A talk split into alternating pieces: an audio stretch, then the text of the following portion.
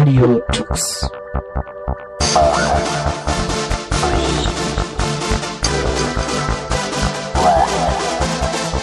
The German Linux Radio, the German Linux Radio.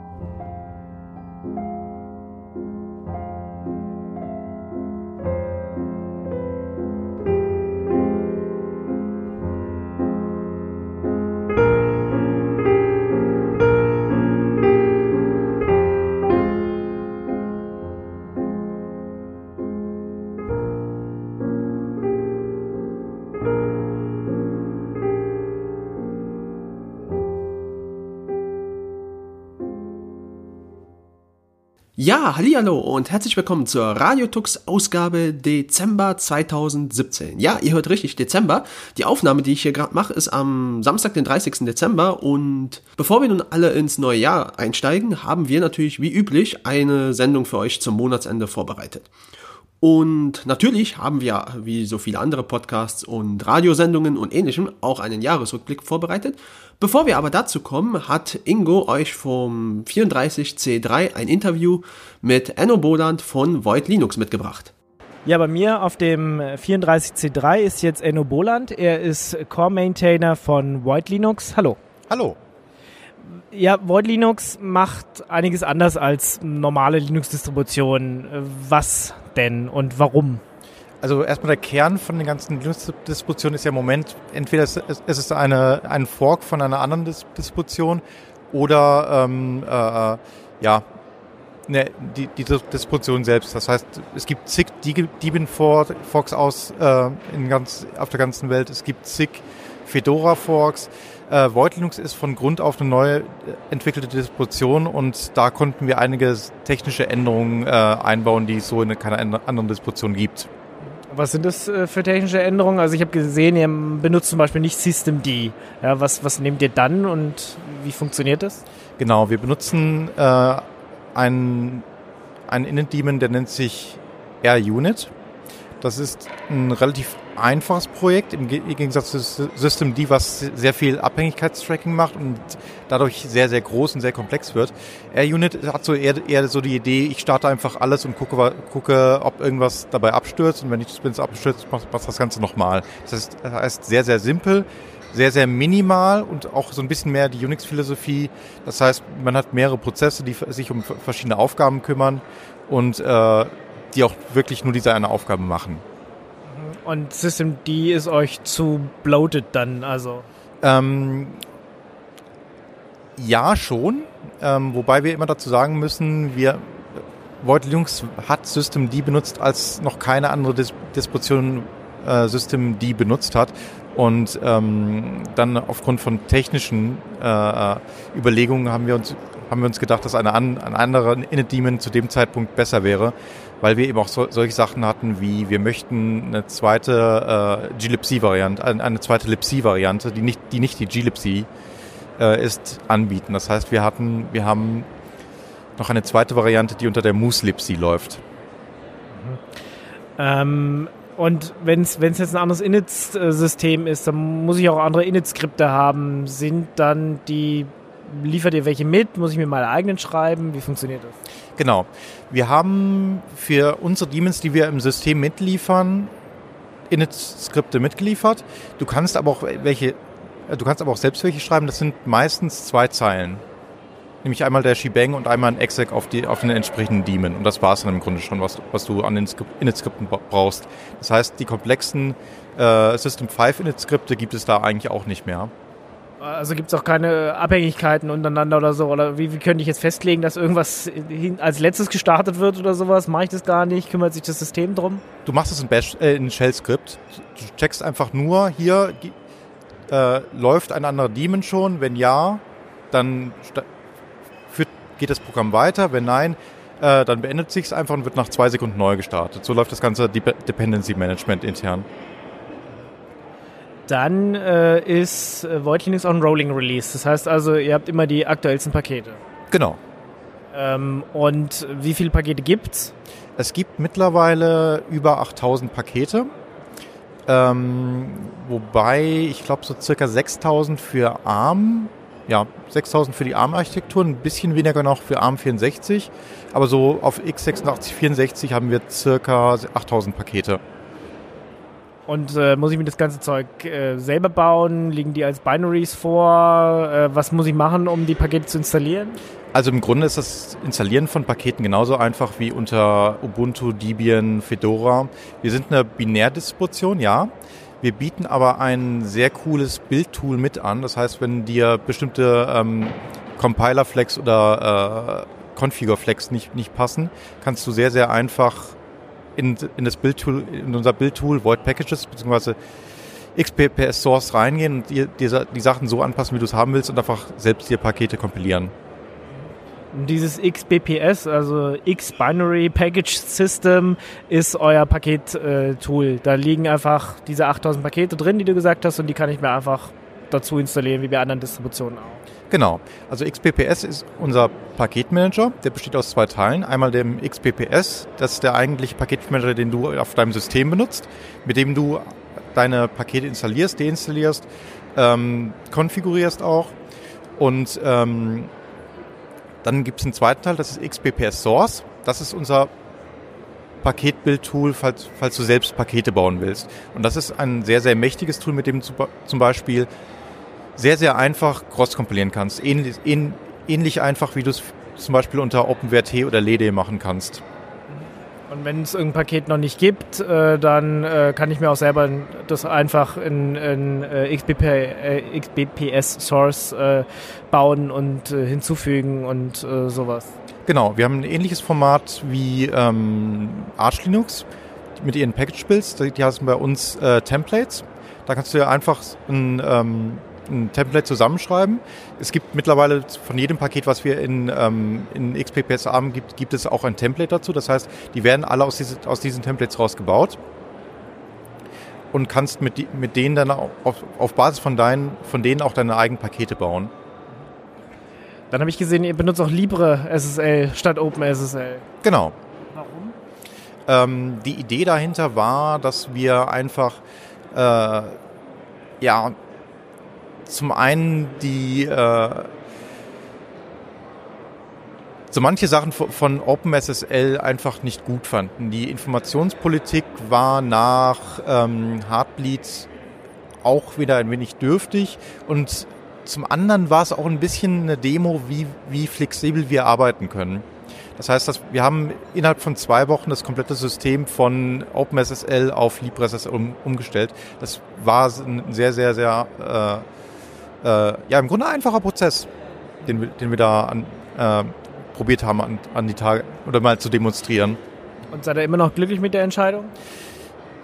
Es wird mittlerweile ein bisschen schwieriger, weil viele Pakete auf ähm, OpenSSL 1 gehen. Das hat ein paar Implikationen für LibreSSL, weil äh, viele Pakete denken, sie würden Op OpenSSL 1 1.1 vor, vorfinden, wo wir eigentlich äh, LibreSSL vorfinden. Das heißt, da muss noch muss ein bisschen mehr gepatcht werden, aber das ist immer noch so, so im Bereich von 20, 30 Zahlen, die wir dann in dem Paket mal ändern müssen. Also das hält sich noch sehr in Grenzen.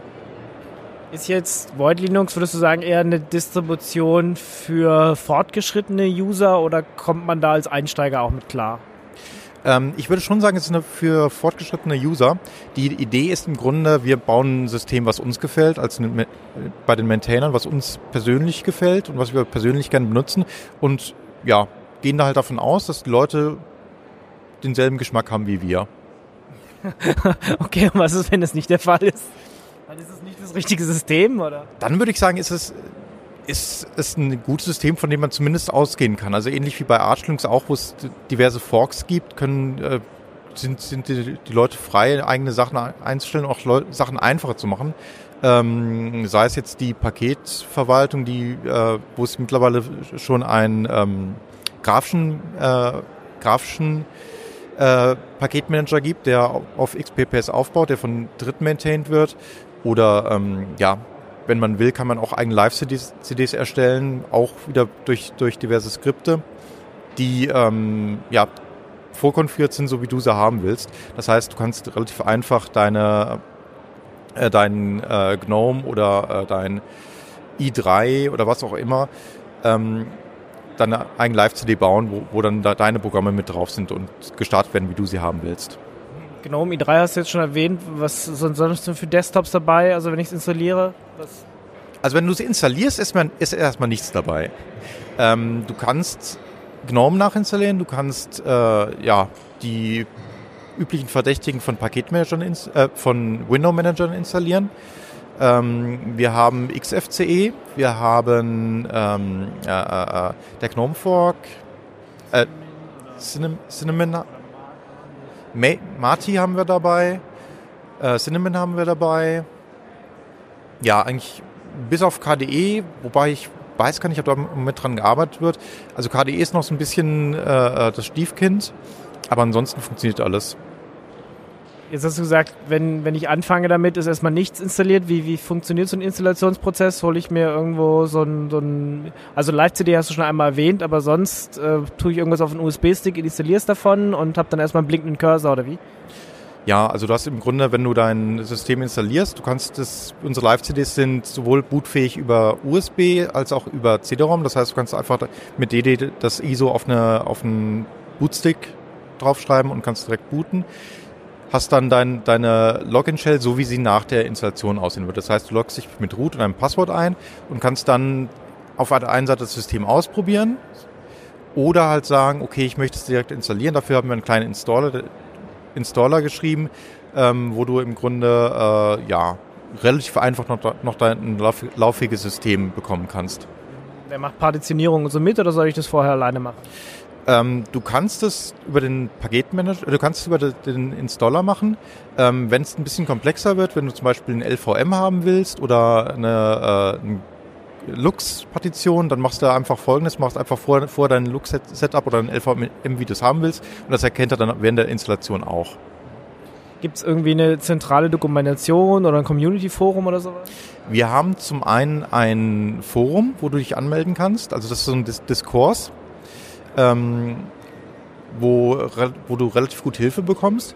Wir haben ein Wiki, wo äh, im Moment relativ viel Dis äh, äh, Dokumentation ist, so für die Grundsachen, wenn es so ein bisschen weitergeht in die Richtung, ähm, äh, wie, konfiguriere, wie konfiguriere ich System X, ähm, dann ist das ähnlich wie in den an- anderen Distributionen auch. Das heißt, da würde ich, solange diese Distribution noch, noch nicht da ist, einfach mal Google benutzen, um äh, zu, zu sehen, wie man das aufbaut. Ähm, die Haupt, der Hauptdiskussionsort ähm, ist bei uns das IRC. Da finden die ganzen Diskussionen statt, wie, wie die äh, Distribution weiterentwickelt we- werden soll, was wir als nächstes machen, welche Pakete noch fehlen. Und ja, und auch da haben wir einen Benutzerchannel, wo äh, sehr, sehr engagierte Leute sind, die gerne weiterhelfen. Okay, wenn ich Lust habe mitzumachen, dann gehe ich erstmal ins IRC und sage, hallo, äh, ich will hier mitmachen oder wie funktioniert das? Wenn du Lust hast mitzumachen, dann würde ich eher sogar empfehlen, einfach wie du vorhin, wie wir vorhin schon besprochen haben, einfach mal Pakete anfangen zu bauen. Für dich selbst erstmal und dann haben wir ein, äh, eine GitHub-Seite, wo du einfach dein, deine Pakete, die du selbst gemacht hast, ähm, zu, zu uns hochladen kannst mit einem sogenannten Pull-Request. Das heißt, wir haben, wir sind eigentlich, wenn du mitmachen willst, sogar musst du noch nicht mal irgendwelche Rechte haben, sondern du sch- schiebst uns einfach ein Paket zu und wir sagen, ja, das, das sieht gut aus, wir, wir würden das gerne nehmen und dann ist es in der Distribution. Okay, und wenn ich da mehr machen will, also ich weiß nicht, wie viel Core-Maintainer seid ihr jetzt gerade? Wir sind im Moment so, das wirkliche Core-Team sind im Moment fünf Leute. Äh, wenn du ein bisschen mehr machen willst, dann machst du halt ein paar mehr Pakete und dann fällst du irgendwann auf.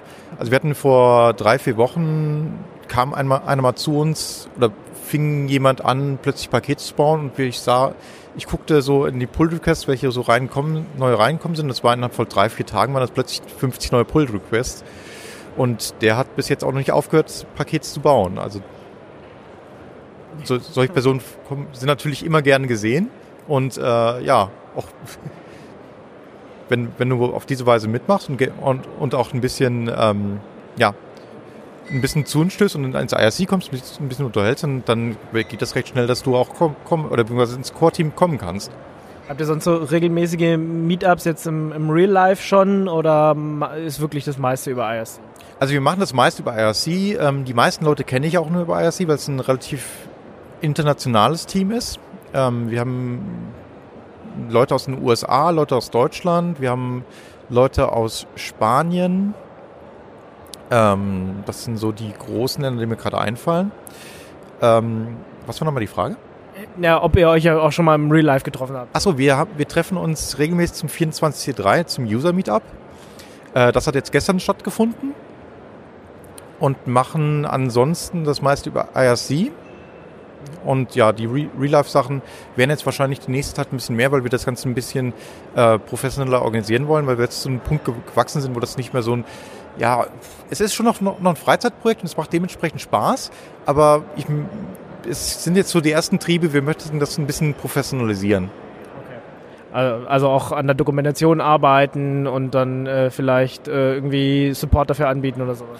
Dokumentation einmal, auf der anderen Seite, was wir gerne machen wollen, ist die Infrastruktur standardisieren. Das ist im Moment so, äh, Person 1 hat die Domain, Person 2 hat einen GitHub-Account, Person 3 äh, betreut den Channel, Person 4 hat äh, das Forum aufgemacht. Das möchten wir ger gerne mal zusammenfassen, sodass wir, äh, sodass der Busfaktor einfach ein bisschen niedriger wird in, der, in dem Feld.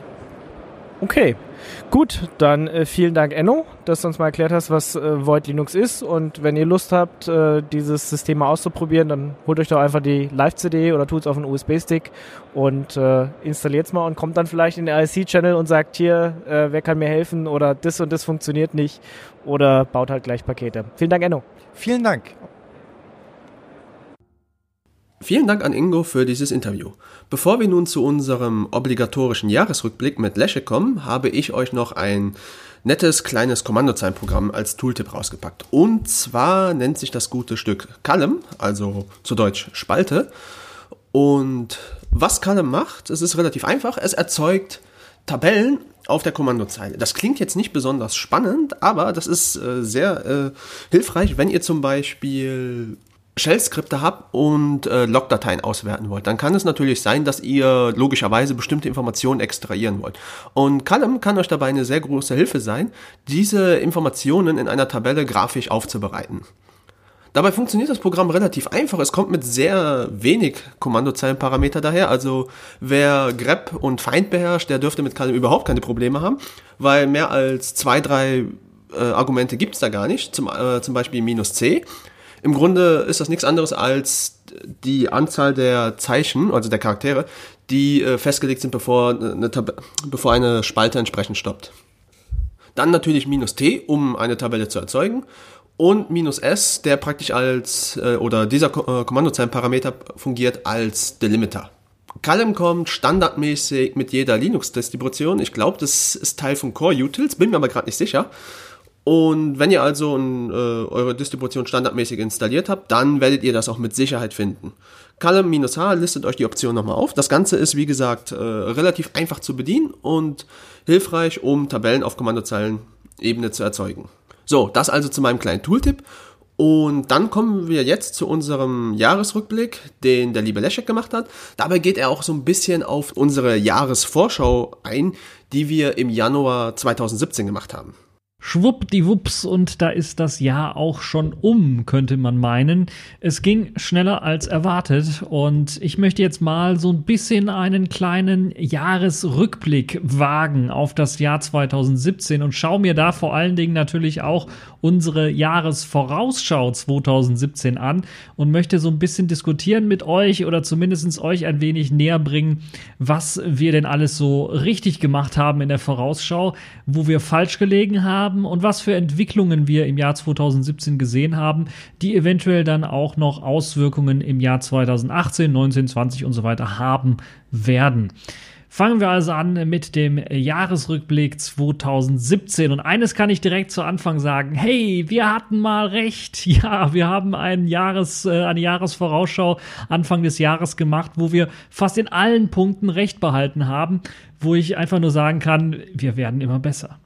Nun ja, also wir hatten zum einen zum Beispiel recht mit der Einstellung von Unity, Mirror und Ubuntu Touch, wobei letzteres, also Ubuntu Touch für Smartphones jetzt nicht so richtig gestorben ist. Ah, es, ja, doch, es ist gestorben. Es ist gestorben, es ist wieder auferstanden. Das ist äh, mal Ubiports zu verdanken, einer kleinen Community-Schmiede, die sich bereit erklärt hat, den Support für Ubuntu Touch zu übernehmen. Aber Canonical hat Unity, Mir und Ubuntu Touch aufgegeben in diesem Jahr. Völlig äh, ja, überraschend kam das jetzt nicht, zumindest bei Ubuntu Touch. Bei Mir waren wir uns auch ziemlich sicher, dass das nicht so richtig äh, überraschend ist. Bei Unity waren wir dann doch schon ein bisschen was überraschter, würde ich mal behaupten weil wir eigentlich damit, fest, damit gerechnet hätten, dass Unity 8 tatsächlich auch rauskommt, weil es kurz vor der Fertigstellung halt stand. Aber ist halt jetzt nicht passiert, ist gestorben und ähm, Ubiports, wie gesagt, hat Ubuntu Touch übernommen. Mir ist jetzt auch äh, quasi gestorben als das, was es eigentlich sein sollte, nämlich der Display-Server für Ubuntu Touch und ist dann ja eher zu etwas geworden, zu was anderem geworden, zu etwas, was, wo viele behaupten würden jetzt, dass man sagen kann, äh, ich will das so vorsichtig ausdrücken, dass es jetzt das geworden ist, was es von Anfang an hätte sein sollen, nämlich eine Zwischenschicht zur Benutzung von Wayland. Also etwas, was einem Desktop oder eben jetzt in dem Fall zum Beispiel einem Smartphone-System es ermöglicht, Wayland einfacher nutzbar machen zu können, als äh, dass man eben komplett einen neuen Wayland-Client dann implementieren muss. Äh, stattdessen hat man halt eben dann Mir als Zwischenschicht. Das hat beispielsweise auch Ubuntu Mate bzw. das Mate-Team erkannt und äh, hat damit angefangen, eben auf Basis von Mir dann eben eine Wayland-Implementierung zu schreiben, beziehungsweise Wayland dadurch zu unterstützen, dass man eben ein, dass man Mir mit integriert in sein System, in sein Desktop-System. Das also der erste große Brocken, wo wir richtig gelegen haben wo wir eigentlich nicht so froh waren, dass wir richtig gelegen haben, aber was sich doch dann doch abgezeichnet hat und was dann auch in den nächsten Jahren ziemlich interessant sein wird, jetzt wo Canonical halt sich komplett wieder auf den Desktop fokussiert und nicht mehr eben auf äh, ja, den Convergence-Ansatz, äh, den sie ja verfolgt hatten bis dahin. Dann haben wir auch noch mal wieder richtig gelegen. Wir haben gesagt, wir werden auf jeden Fall mehr als 3% äh, Linux Desktop Benutzung sehen in diesem Jahr. Also das Jahr des Linux Desktops. Und das hatten wir in diesem Jahr tatsächlich, denn die 3% Marke der Linux Desktop Nutzung wurde tatsächlich geknackt und wir sind so, glaube glaub ich, über 4% gekommen, wenn ich jetzt nicht komplett äh, falsch liege. Und das war allerdings dann doch ein bisschen sagen wir mal, ein Jahreshoch mitten im Jahr und wir sind jetzt, glaube ich, wieder bei so um die 3% angelangt. Das heißt, es ist äh, natürlich je nachdem, wie gemessen wird, auch wieder etwas, mh, hm, ja, Subjektives, würde ich mal auch sagen, und auch so ein bisschen Empfinden von jedem Einzelnen, wie weit und wie stark Linux-Produkte beispielsweise auf dem Markt erscheinen. Aber wir haben ganz, ganz viele neue Linux-Produkte gesehen, die in Kickstarter-Kampagnen beispielsweise mit dem Pinebook dann tatsächlich auch realisiert worden sind. Aber natürlich sind auch viele neue Bastelboards mit Linux erschienen. Äh, die sind ja quasi aus dem Boden gesprossen wie die Fliegen. Und äh, da gibt es also jede Menge von diesen äh, kleinen äh, Boards, die erschienen sind, in verschiedenen Varianten dann auch. Also da hat sich keiner drauf beschränkt, nur ein Board zu machen, sondern wenn eine Firma dann Boards herstellt, dann sind es gleich mehrere in verschiedenen Varianten mit mehr RAM, mit äh, speziellen Features, die beispielsweise eben eher für Server gedacht sind, eher für NAS-Systeme gedacht sind und so weiter und so fort. Also da sieht man auf jeden Fall, dass dort stark eine Verbreitung stattgefunden hat. Das gleiche sieht man auch an vielen anderen Ecken wie beispielsweise den Linux Notebooks. Wir hatten ja vorausgesagt und es ist tatsächlich auch so gekommen, es gibt mehr und mehr Notebooks, die man jetzt mit Linux-Distros kaufen kann. Und es gibt sogar jetzt Hersteller wie Dell, äh, HP und System 76, die jetzt sogar extra dabei sind, Angebote zu schaffen, die zum Beispiel Intel AME abschalten. Und ja, da kommen wir gleich zu einem richtigen Ärgerthema in diesem Jahr, das Intel AME, die Management Engine.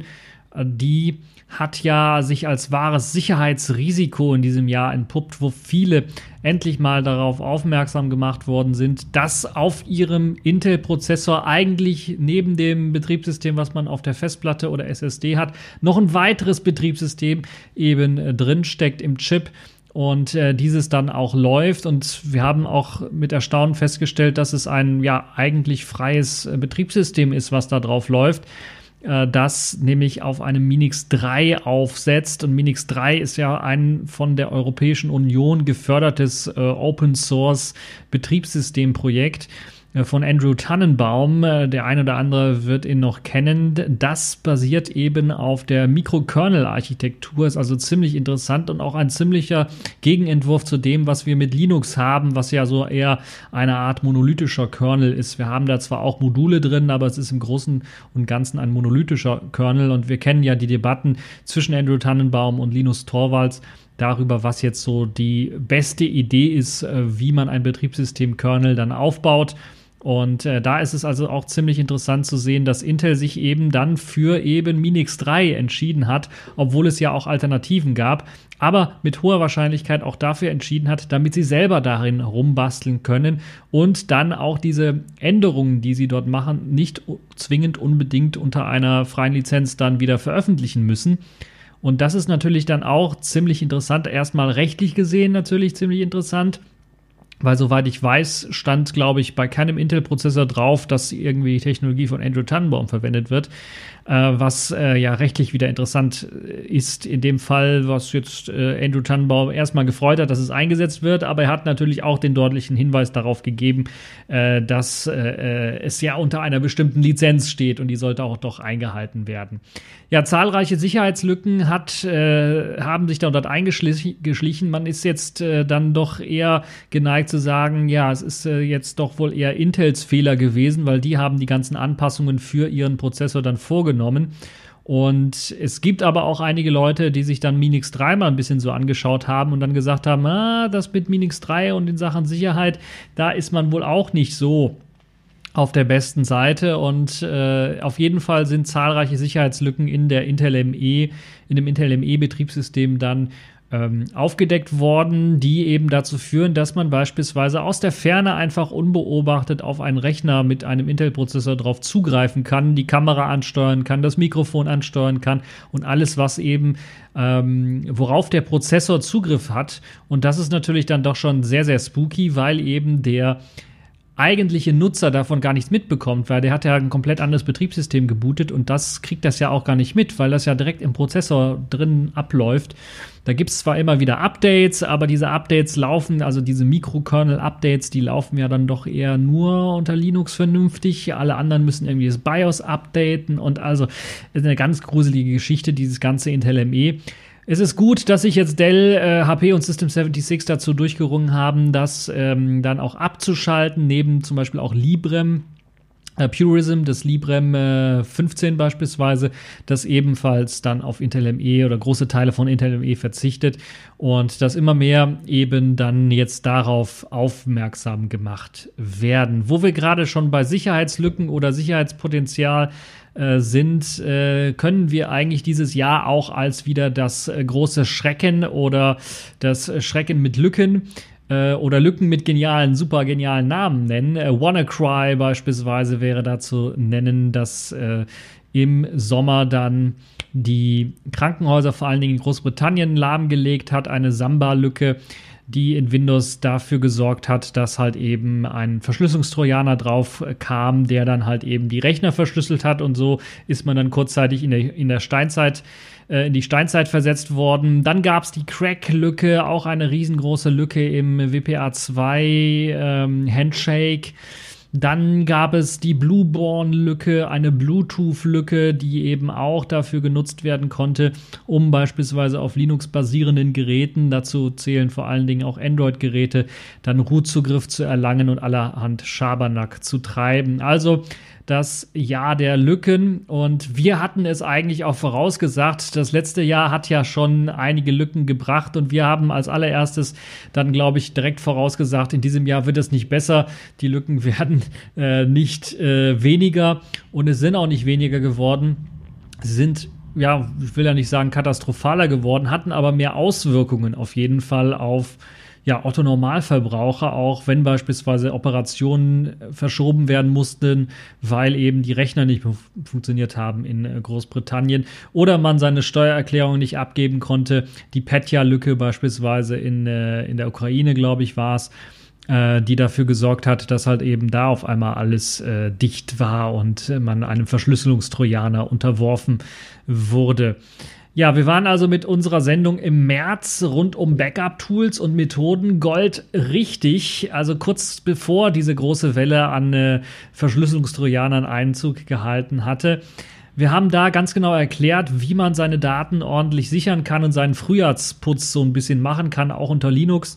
Und ähm, haben dann dort sehr ausführlich drüber gesprochen. Also wer da noch mal reinhören möchte, kann ich euch durchaus empfehlen.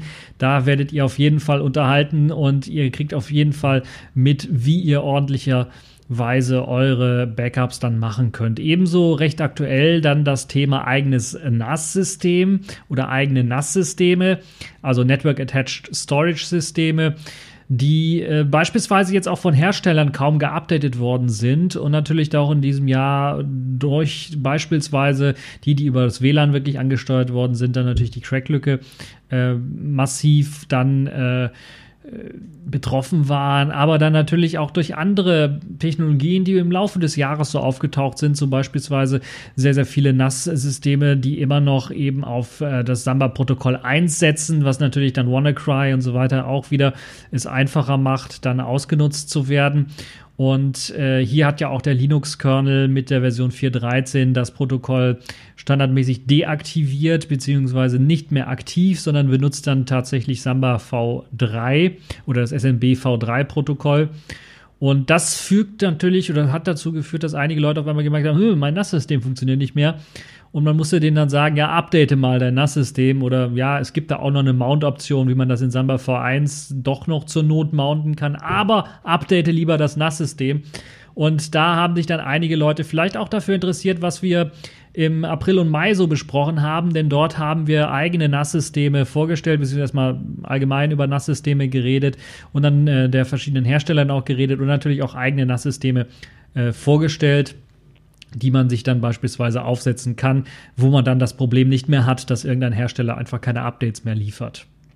Passend zur Crack-Lücke hatten wir dann im Juli auch eine Sendung, wie man sich sein eigenes Linux auf den Router packen kann, äh, dass man dann halt ganz normal auch mit einem Paketmanager updaten kann, weil das ist so ein zweites großes Problem. Router können immer mehr. Sie haben beispielsweise auch mittlerweile so, ja, sagen wir mal, Network-Sharing-Optionen, äh, äh, die man benutzen kann. Und es gibt natürlich auch immer mehr Router, die natürlich dann eben als zentrales Einfallstor dienen, alle möglichen Schädlinge, weil diese Router einfach nicht mehr geupdatet werden vom Hersteller. Äh, oder sie werden so geupdatet, dass man sich nervt, wie das in meinem Fall der Fall war mit der Fritzbox, wo einfach ein Zwangsupdate installiert worden ist, dass man nicht mehr downgraden konnte. Jedenfalls nicht, ohne dass man auf einmal alles irgendwie komplett zurücksetzt auf dem Rechner, äh, auf dem kleinen Router und das äh, dann dafür gesorgt hat, dass auf einmal mein WLAN nicht mehr richtig funktioniert hat. Für alle die Leute, die so ein bisschen geplagt sind von entweder Router-Updates, die gar nicht kommen oder Router-Updates, die Sachen kaputt machen, für die habe ich dann im Juli empfohlen, sich äh, dann mal mit äh, Lede oder Lead und OpenWRT zu beschäftigen und das mal drauf zu installieren. Das ist eine eigene Linux-Distribution. Wer sich also damit oder damit befassen möchte, sich dafür interessiert, sollte mal in die Juli-Sendung nochmal hineinhören.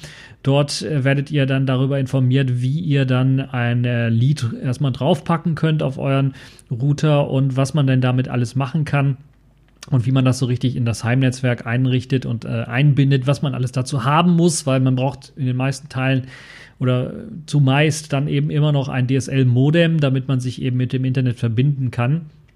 Und äh, fast passend dazu aufgegriffen haben wir dann auch eine vernünftige Firewall-Konfiguration, die wir dann im November äh, nochmal besprochen haben, wie es dann in Sachen Firewalls so angeht. Also im letzten Monat, wer da nochmal reinhören möchte, könnte da auch sicherlich den einen oder anderen könnte das dann auch interessieren. Das kann man natürlich auch auf seinem Lead-Router installieren oder man kann sich eben auch einen Rechner für speziell als Firewall noch einrichten, wer das denn möchte der sollte dort unbedingt noch äh, reinhören. Das ist also auch eine ziemlich spannende Geschichte.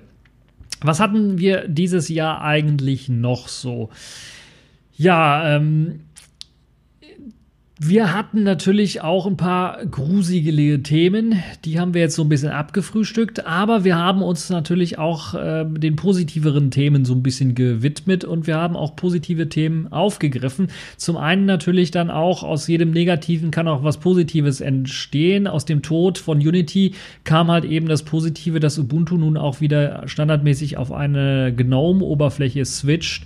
Äh, mich hat es nicht so richtig gefreut. Ich hätte eher KDE empfohlen, KDE Plasma empfohlen. Aber nun ja, man hat sich entschieden, GNOME einzusetzen. Das hat allerdings dafür gesorgt, dass dann auch mit der ersten Version, die jetzt äh, erschienen ist, mit der 1710, auch äh, eine zweite große Distro dann jetzt auf Wayland standardmäßig setzt. Und damit haben wir dann einen weiteren Punkt dafür auf unsere Strichliste, den wir draufsetzen können, was wir am Anfang des Jahres vorausgesagt haben, dass zumindest eine weitere Distribution dann auf Wayland standardmäßig setzen wird. Und das haben wir jetzt. Es hat uns zwar stark gewundert, dass es jetzt Ubuntu geworden ist, aber Ubuntu hat jetzt tatsächlich mit seiner GNOME-Variante standardmäßig Wayland im Einsatz, zumindest auf der Hardware, wo es vernünftig unterstützt wird. Wie gesagt, nur in der GNOME-Sitzung. Alle anderen Versionen, Xubuntu, Lubuntu, Kubuntu und so weiter und so fort, haben äh, dann weiterhin ein Xorg als Standardsitzung. Was wir natürlich auch so ein bisschen immer schon vorausgesagt haben, ist die Benutzung und die starke Erweiterung der Benutzung von Snaps und Flatpaks und auch App-Images, die dann immer weiterentwickelt worden sind. Und das gab es ja auch in diesem Jahr. Und es gibt sehr, sehr viele Entwickler und äh, sehr, sehr viele Software, die mittlerweile als Snaps, Flatpaks oder App-Images angepasst worden sind. Es ist schon erstaunlich, wie man halt innerhalb eines Jahres dann auf den verschiedenen Download-Seiten der verschiedenen Programme dann auf einmal eben äh, die drei Buttons, Snaps, Flatbacks oder App-Images sehen kann. Bei einigen dann vielleicht nur eines davon, aber das reicht ja auch schon aus, um es halt eben auf den verschiedenen Linux-Distributionen ausführen zu können. Und das ist sicherlich eine positive Entwicklung für alle diejenigen, die sich halt eben nicht mehr mit dem Paketmanager rum, rumplagen möchten oder die beispielsweise einfach mal eine neue Version ausprobieren möchten, ohne dass sie ihr weiteres System irgendwie unsicher oder instabil machen, dass sie eben irgendwelche Fremdquellen aktivieren oder sich versuchen dann mit äh, Testversionen rumzuplagen vom Betriebssystem oder von äh, den verschiedenen Repositories. Ja, ähm, App-Images, dazu gibt es eine ganze Liste von äh, verschiedenen Programmen, die angeboten werden, wo es äh, Rezepte für gibt. App-Images haben jetzt auch, äh, auch die Möglichkeit, FireJail zu benutzen, also eine Sandboxing-Funktion, zu benutzen und dann in einer Sandbox zu laufen. Es ist zwar immer noch nicht so der Grad an Sicherheit, den man mit Snaps und Flatpaks erreichen kann.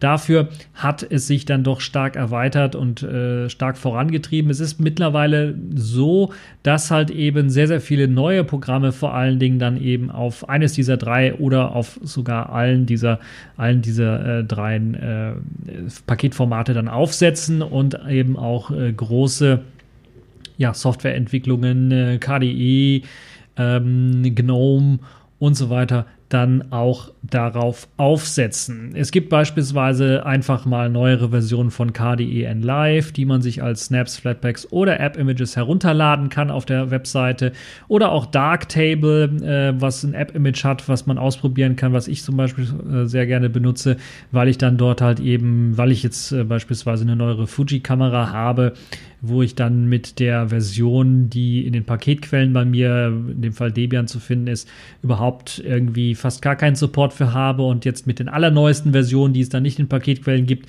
ähm, dann eben äh, die über die App-Images ausprobieren kann, benutzen kann und dann mal testen kann, wie jetzt die RAW-Verarbeitung mit meiner neuen Fuji-Kamera funktioniert.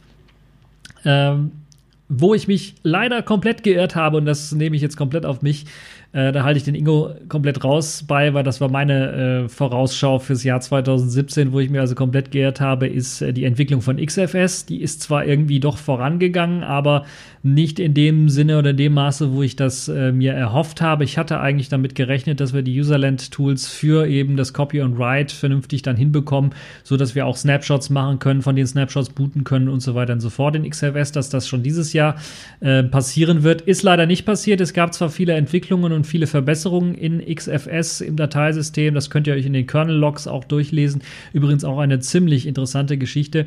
Für die Leute, die das nicht so sehr verstehen, die können sich die Kernel Kernel Newbies Seite anschauen, kann ich allen empfehlen. Dort wird zumindest für jede große neue Major-Version des Kernels nochmal kurz erklärt, für äh, was für neue Funktionen gerade auch für Benutzer dann dort eingeflossen sind in den Kernel. Also wer so einmal ein bisschen mal in die Entwicklung des Linux-Kernels reinschauen möchte, der sollte auf jeden Fall dort mal reingucken. Das ist immer schon eine ziemlich gute Erklärung. Ich benutze das auch immer, wenn ich mal einen neuen Kernel vorstelle, um mich äh, darüber zu informieren. Ja, ich hatte mir eigentlich erhofft, dass wir diese Copy and Write Features dieses Jahr wirklich schon aktiv nutzen können ähm, mit Snapshots und äh, den äh, weiteren Funktionen, vielleicht auch die Duplication und so weiter und so fort, ist leider nicht passiert. Das gleiche gilt auch für das F2FS-Dateisystem, also das äh, Flash-Dateisystem, was von Samsung entwickelt worden ist. Das ist leider immer noch nicht direkt bootbar. Das heißt, man kann sich, wenn man seine SSD hat, immer noch nicht sein Linux-System eben als äh, komplettes äh, Root mit Boot dann halt eben auf äh, die SSD packen, sondern muss sich immer noch ein eigenes Bootverzeichnis draufpacken, äh, was ein X4 oder X2 oder was auch immer hat äh, um dann F2FS äh, benutzen zu können, vernünftigerweise. Geirrt haben wir uns auch äh, bei Andromeda, also der Verschmelzung von Chrome OS und Android. Wir hatten ja damit gerechnet, dass vielleicht Android O, also Android 8.0, dann dort Fortschritte zeigen wird. Äh, da hat sich in diesem Jahr eigentlich nicht sehr viel gezeigt und getan.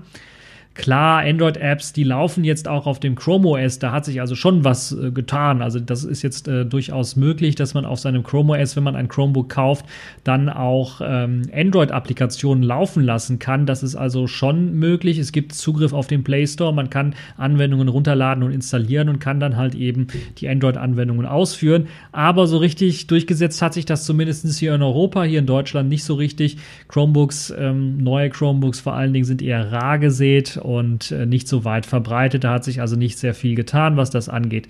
Einige Smartphone-Hersteller sind einen etwas anderen Weg gegangen. Samsung hat, glaube ich, den Anfang gemacht. Später kam dann eben auch ähm, Huawei hinzu und äh, sie haben ihre Smartphones äh, mit einem Desktop-Modus ausgestattet, der einem dann ermöglicht, das Smartphone mit Tastatur und Maus zu verbinden, an einem großen Monitor anzuschließen und dann eben als Desktop-PC auch zu nutzen. Äh, mehr schlecht als recht lief das bei den einen oder anderen mit den ersten Versionen, mit einigen Updates gab es dort Verbesserungen.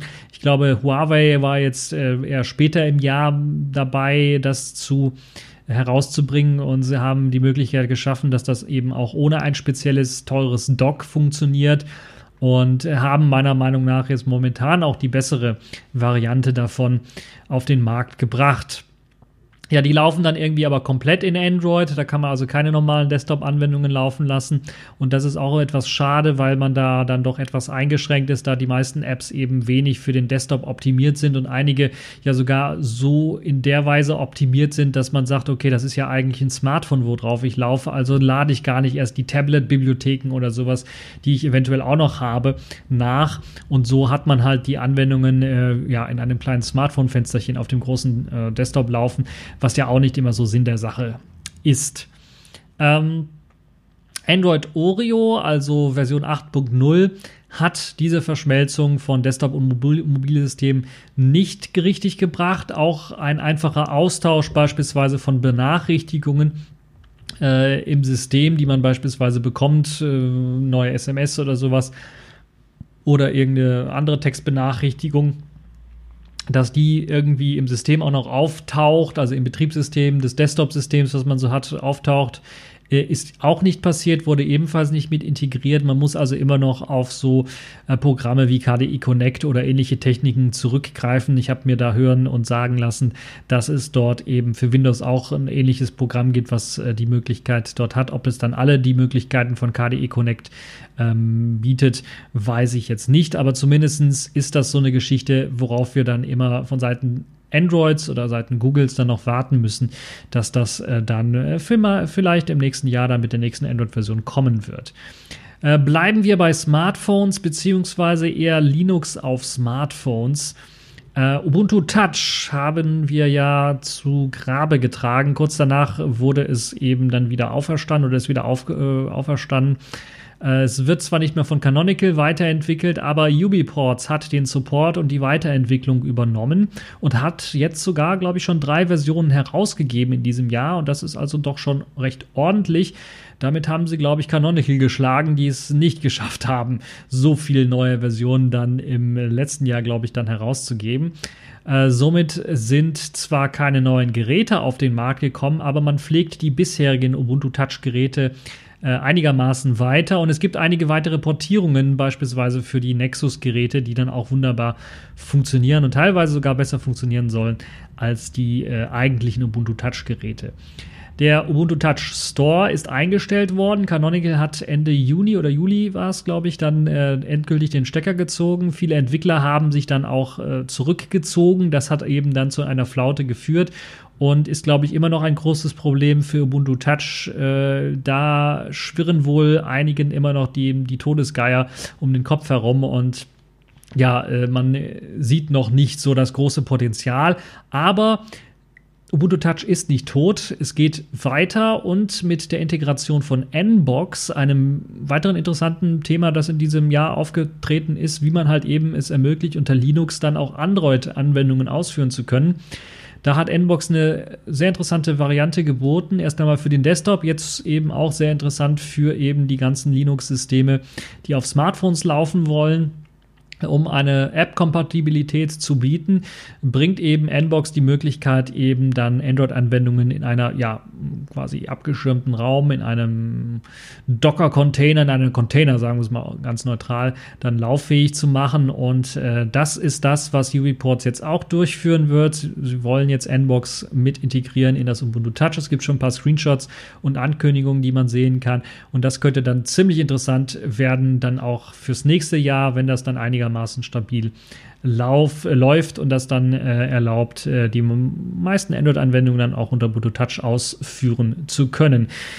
Ja, wen gibt es da noch als großen Vertreter? Ja, Plasma Mobile. Äh, das gibt es noch, fragen sich einige. Ja, es gibt es noch. Wie sieht es da eigentlich aus? Ja, man hat äh, doch einige Akzente gesetzt, vor allen Dingen mit dem Halium-Projekt, das man gegründet hat, also eine Art Möglichkeit geschaffen hat, ein einheitliches, eine einheitliche Schicht zu schaffen, die für mobile Linux-Systeme als Basis zum Ansprechen der Hardware mittels Android-Treibern dienen kann.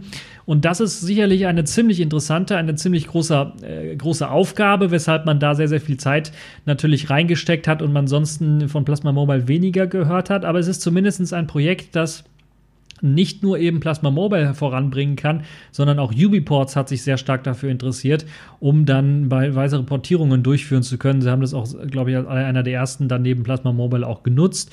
Und natürlich interessiert das auch einige weitere Entwicklungen, die dann doch eher unter den Tisch gefallen sind, auch bei der Jahresvorausschau 2017. Beispielsweise gibt es einen Open WebOS Clone, also ein WebOS Clone basierend auf Qt-Technologie. Und ich habe leider den Namen vergessen, müsst ihr äh, mir entschuldigen, müsst ihr mich, äh, also da muss ich mich entschuldigen für und da müsst ihr mir das verzeihen, dass ich da leider den Namen momentan nicht drauf habe. Aber auf jeden Fall, die basieren oder die haben eben auch dann äh, bereits angekündigt, dass sie auf das Halium-Projekt zurückgreifen wollen. Also eine richtig interessante Idee äh, dass, äh, die er dann ermöglicht, einfache Portierungen von Linux-Distros auf mobile Hardware mit Basis eben der Android-Treiber zu bieten.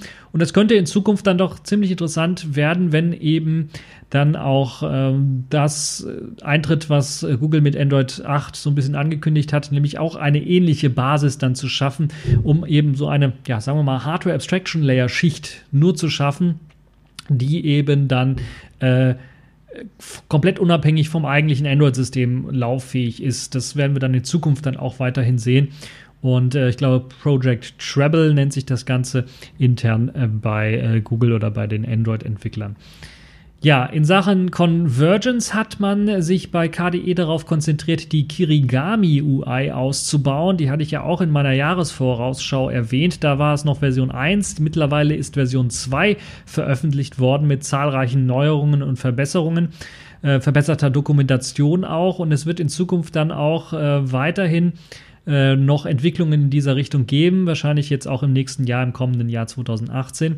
Damit ist es dann möglich, Apps für beispielsweise den Linux Desktop, aber natürlich auch Plasma Mobile, Android und iOS zu bauen und äh, die alle eben auf dem gleichen UI-Framework aufsetzen und dann je nachdem, wo sie gerade laufen, dann eben auch angepasst sind für das jeweilige System. Das klingt jetzt ziemlich interessant und auch ein bisschen exotisch, danach, wie Convergence im Grunde genommen auch sein sollte, aber was bisher immer irgendwie so gefailt ist oder ja, nicht so richtig zum Erfolg geführt hat oder sich nicht richtig angefühlt hat auf den verschiedenen Systemen. Ich kann euch aber sagen, wenn man sich mal ausprobiert hat, also wenn man mal Plasma Mobile ausprobiert hat, sich dort äh, Discover angeschaut hat und äh, sich dann das auf einem Linux-Desktop angeschaut hat, das funktioniert. Das ist also nicht irgendwie, es fühlt sich nicht komplett fremd an und weltfremd und komplett irgendwie falsch an. Und wenn man sich Conversation beispielsweise auch nochmal angeschaut geschaut hat. Das ist einer der ersten großen Anwendungen, KDE-Anwendungen, die dann jetzt eben auch auf Kirigami aufbaut und eben die Möglichkeit bietet, auf dem Linux-Desktop vernünftig zu laufen als normaler IRC-Client, auf Plasma Mobile, aber auch auf Android und iOS, äh, iOS zu laufen. Da ist das sicherlich eine sehr interessante Geschichte. Da solltet ihr also, falls ihr App-Entwickler seid und eben Open-Source-Gedanken nach vorne treiben wollt, aber trotzdem irgendwie vielleicht mit äh, Verkäufen im Android und im iOS Store irgendwie Geld verdienen wollt, dann äh, solltet ihr euch äh, in Zukunft dann mal vielleicht die Kirigami UI äh, ansehen, denn die kann das alles möglich machen und da werden wir in Sicherheit, mit Sicherheit auch noch einige neue Programme im nächsten Jahr sehen. Mit dem Librem 5 gab es auch neue Hoffnung für alle diejenigen, die ein komplett offenes Betriebssystem haben wollten, das jetzt eben keine Android-Treiber, Closed Source Android-Treiber oder Firmware-Blobs und so weiter dann verwenden. Ähm, und dieses Librem 5 von Purism gestartet eine Kampagne, die es einem ermöglichen soll, eben ein zum Beispiel Plasma Mobile basierendes Smartphone äh, zu haben. Diese Finanzierung lief ja in diesem Jahr doch recht schnell schnell durch und hat auch sein Ziel erreicht, auch wenn aus meiner Sicht der angestrebte, das angestrebte Ziel doch ein bisschen was gering war im einstelligen Millionenbereich. Hat man es zumindest geschafft, sehr, sehr viele Leute dazu, dafür zu begeistern und die setzen jetzt ihre Hoffnung darauf, setzen ihre Hoffnung deswegen darauf, weil natürlich in diesem Jahr noch nichts fertiggestellt worden äh, ist und ob das Smartphone dann auch das halten wird, was viele sich jetzt erhoffen. Ja, ich wage es so ein bisschen zu, zu bezweifeln, aber wir werden es mal ja sehen, ob es eben das hält, was es für auch dann wirklich mal verspricht. Das werden wir dann in zwei Jahren erst sehen, weil dann soll es erst herauskommen. Die ersten Entwicklerboards sollen bereits schon im kommenden Jahr herausgegeben werden, aber die äh, richtige Softwareentwicklung scheint noch nicht begonnen zu haben. Also es gibt ein paar Videos, wo man sehen kann, da hat einer mal Plasma Mobile drauf laufen lassen, aber es ist noch niemand so richtig äh, mit dabei, der eben äh, Software für das Zeugs entwickelt, also Plasma Mobile beispielsweise dort irgendwelche Commits liefert, um irgendwie die Software zu verbessern verbessern. Äh, wir haben also bisher nur ein paar Videos und Bilder von Plasma Mobile auf einigen Prototypen gesehen und diese Prototypen basieren meines Wissens nach eben auch noch auf der etwas älteren Hardware, also nicht der Hardware, auf der dann wirklich wahrscheinlich das Smartphone basieren wird, sondern nur einer sehr ähnlichen. Hardware. Aber das Tolle ist äh, an der ganzen Geschichte, es soll eben auf den Open Source Treibern aufsetzen, auf dem Open Source Grafiktreiber aufsetzen, auf einem möglichst Vanilla Kernel aufsetzen, sodass einige Distributionen sich eventuell dafür interessieren könnten. Vielleicht werden wir im nächsten Jahr da schon was sehen, aber ja, ich will nicht allzu viel voraushauen äh, äh, für das, was wir dann wahrscheinlich in der Jahresvorausschau 2018 berichten werden. Ja, es gibt wie gesagt, schon ein paar Videos und Bilder, die könnt ihr euch dann auch mal raussuchen und wir werden sie, glaube ich, auch verlinken, wenn ich da was finde. Ähm, aber es gibt ja noch einen großen äh, Hersteller. Zumindest war er erst einmal klein, kurz vorm Aussterben auch. Worüber wir ja auch jetzt vor kurzem nochmal richtig äh, groß berichtet haben in der Oktoberfolge von äh, Radio Tux. Wer da also mal reinhören möchte, die Rede ist von Yolla, beziehungsweise dessen äh, Betriebssystem Sailfish OS. Und wir hatten eine ganze Sendung gemacht, haben ausführlich über das Sailfish X geredet, also das ähm, Sailfish S für das Sony Xperia X, was ja auch in diesem Jahr herausgekommen ist, ein kaufbares Update, äh, beziehungsweise kein Update, sondern eine, eine kaufbare, ein Kauf, ein, ein, eine kaufbare Beta äh, von äh, Sailfish OS für das Sony Xperia X mit ein Jahr Update-Support.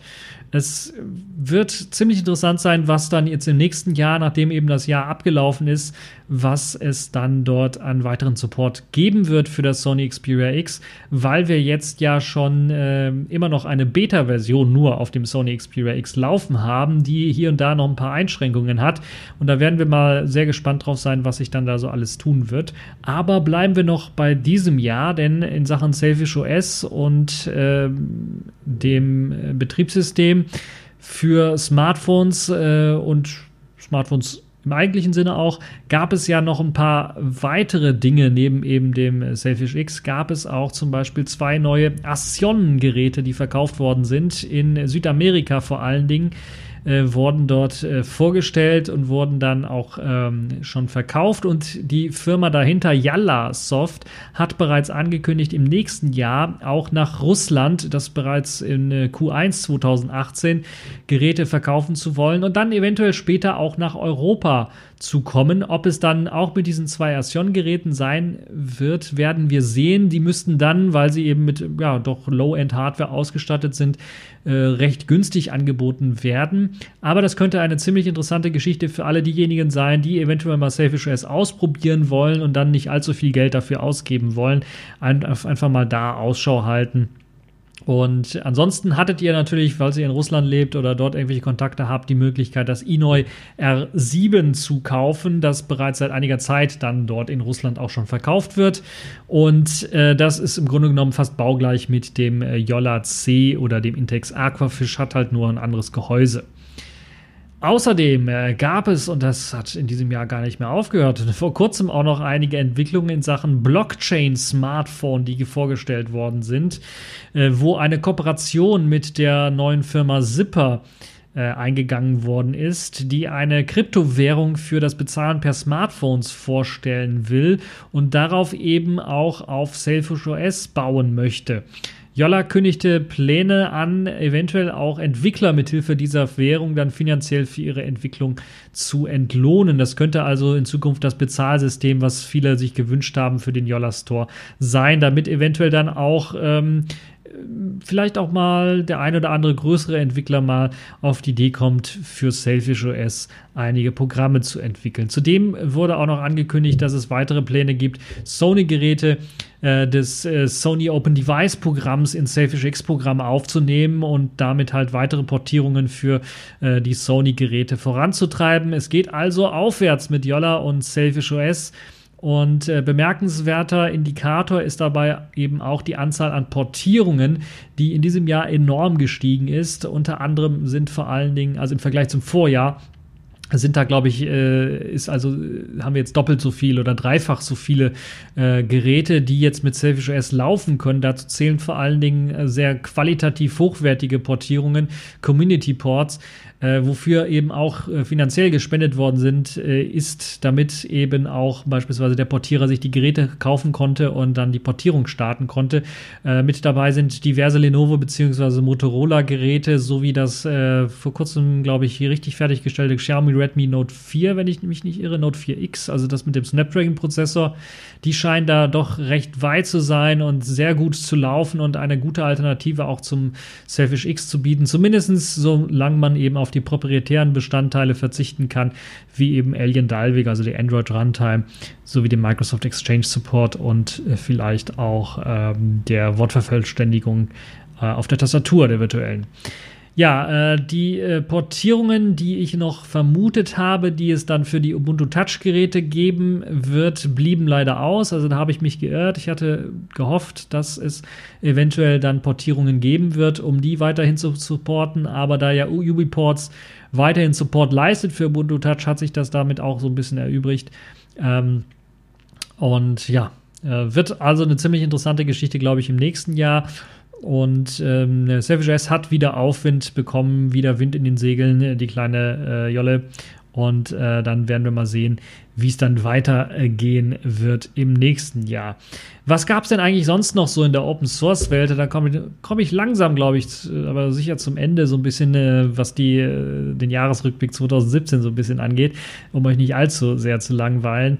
Äh, die Auferstehung. Wir haben mehrere Auferstehungen gefeiert, quasi. Also jetzt schon so als kleiner ja, Anekdote als kleine, gerade nach Weihnachten äh, eine Erinnerung, dass wir bald auch wieder Ostern haben, haben wir beispielsweise neben der Ubuntu Touch Auferstehung so ein bisschen auch die Auferstehung von Firefox mit Firefox äh, 57 alias Quantum erlebt. Firefox oder Mozilla hat es jetzt endlich geschafft, den alten Kram über Bord zu werfen äh, und zu modernisieren, richtig zu modernisieren. Die Modernisierung wurde begonnen und auch durchgeführt und mit der neuen Basis und äh, den weiterhin geplanten Änderungen an dieser Basis ist man mit Sicherheit äh, sehr, sehr gut aufgestellt und man kann dann jetzt, äh, wenn man keinen blöden Moves macht, wie letztens, wo sie einfach mal eine Extensions nach, Extension nachinstalliert haben, ungefragt, äh, kann man sich auf jeden Fall ähm, wieder den Firefox anschauen und sollte den mal ausprobieren, weil er jetzt wirklich wieder mal eine echte Konkurrenz und ein echter Zweikampf könnte durchaus ausbrechen zwischen äh, dem Firefox und dem Chromium bzw. Chrome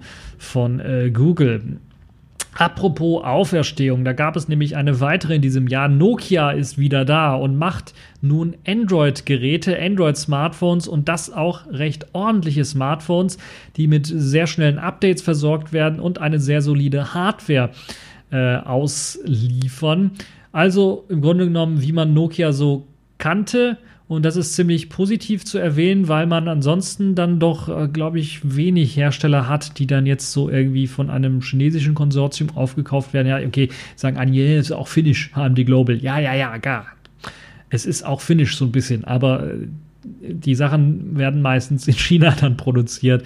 Und äh, also China ist ein sehr großer Geldgeber, was äh, Nokia angeht. Aber es ist schön, dass Nokia jetzt auch wieder äh, da ist und so richtig wieder im Rennen ist. Also wir haben eine Auferstehung Nokias und das könnte noch ziemlich interessant sein, weil sie halt eben auch sehr, sehr billige Geräte herstellen, die mit einer aktuellen Software daherkommen, äh, mit guten Software-Updates daherkommen. Also sie schaffen es irgendwie, äh, den ganzen Laden äh, am Laufen zu lassen, ohne dass die Qualität großartig leidet. Und das ist dann doch ziemlich interessant und könnte sicherlich für die nächsten Jahre äh, sehr interessant werden, wenn die Transitionsmarke Nokia zwar vielleicht äh, nicht mehr mit dem alten Glanz daherkommt, aber mit den alten Tugenden dann doch weiter wieder aufgebaut werden wird. Wo wir gerade eben noch bei Browsern waren, da gab es auch was Interessantes. Ja, erst einmal zu Grabe getragen wurde Capzilla, aber das ist dann auch wieder auferstanden. Also ihr merkt so ein bisschen, wir haben das Ostern-Thema jetzt schon. Ähm, es ist jedenfalls äh, nicht mehr unter dem alten Namen bekannt, sondern jetzt als Falcon quasi wieder in die Lüfte, hat sich da als äh, Falcon wieder in die Lüfte erhoben. Ich glaube, Falcon sogar mit K geschrieben, muss es eigentlich, weil es halt eben jetzt offiziell ein KDE-Projekt ist und ich glaube, da ist es Voraussetzung, dass wenn man ein äh, K-Laut im Namen hat, dass das auch mit K geschrieben wird und nicht mit C. Nun ja, Falcon ist also wieder da. Ähm, damit hat KDE, das KDE-Projekt wieder einen Standardbrowser, zumindest einen Browser, den sie unterstützen, der aufgenommen worden ist. Es gab ja mal äh, Bestrebungen, Reconk irgendwie da ans Laufen zu bringen, aber da ist, glaube ich, nach dem Wechsel auf, der, auf die Qt 5-Plattform nicht mehr viel draus geworden. Und jetzt gibt es halt eben mit äh, Falcon die Möglichkeit, auf Qt Web Engine-Basis, also der Chromium-Basis, im Grunde genommen einen ziemlich guten Browser dann zu entwickeln. Mich würde das auch wirklich interessieren, wie sich das im nächsten Jahr dann weiterentwickelt entwickeln wird, weil ja auch für die Mobilwelt, Plasma Mobile sei ja angesprochen, ein Browser benötigt wird und eventuell wird man äh, Falcon dann auch als Rewrite in äh, Kirigami sehen. Das könnte ziemlich interessant werden. Und ähm, das war also in diesem Jahr hat es seinen Anfang genommen. Und ganz zum Schluss kommen wir dann jetzt wirklich, wirklich zum Schluss mit, äh, das kann ich mir nicht sparen, mit Linux und Open Source hat dann wirklich gewonnen wenn der bisher größte Feind, Microsoft, und das sage ich jetzt ohne, also Microsoft, wenn ich Microsoft sage, müsste eigentlich immer das hier erklingen. Give yourself to the dark side. Also wenn Microsoft es schafft, das größte Open Source Betriebssystem in ihr eigenes Betriebssystem zu integrieren, Linux namentlich in dem Fall, dann hat man schon so gut wie gewonnen. Aber wenn dann auch noch rauskommt, dass die ganze Entwicklung des Windows-Betriebssystems jetzt auf die Versionierungssoftware Git umgestellt worden ist. Das ist die Software, die Linus Torvalds äh, zusammen mit anderen geschrieben hat, als Versionsverwaltungssystem, vor allen Dingen für Linux dann haben wir, glaube ich, wirklich gewonnen. Und das ist dann doch ein ziemlich gutes Schlusswort für dieses Jahr. Also das Jahr des Linux-Desktops ist auf jeden Fall da, wenn jetzt eben auch schon Linux und Open-Source-Tools für die Windows-Entwicklung verwendet werden und Linux ein großer Bestandteil als Feature von Microsoft und Windows dann äh, beworben wird, dann haben wir, glaube ich, dieses Jahr tatsächlich das Jahr des Linux-Desktops. Und das äh, sollten wir dann auch feiern und wir sollten uns natürlich auch freuen. Und damit äh, sollten wir jetzt quasi alle sehr auf den Beginn des nächsten Jahres schauen und uns da richtig freuen. Und äh, da wünsche ich euch natürlich schön, äh, einen schönen Rutsch, einen guten Rutsch ins neue Jahr 2018. Und wir hören uns dann im nächsten Jahr wieder in alter Frische, hoffe ich doch, bei dem einen oder anderen mit äh, neuen guten Vorsätzen und vielleicht einer weiteren neuen Jahresvorschau 2018. So, und damit sind wir auch am Ende der Sendung angelangt. Wir wünschen euch einen guten Rutsch ins neue Jahr 2018. Bleibt gesund und dann hören wir uns auch schon in einem Monat wieder. Bis dann.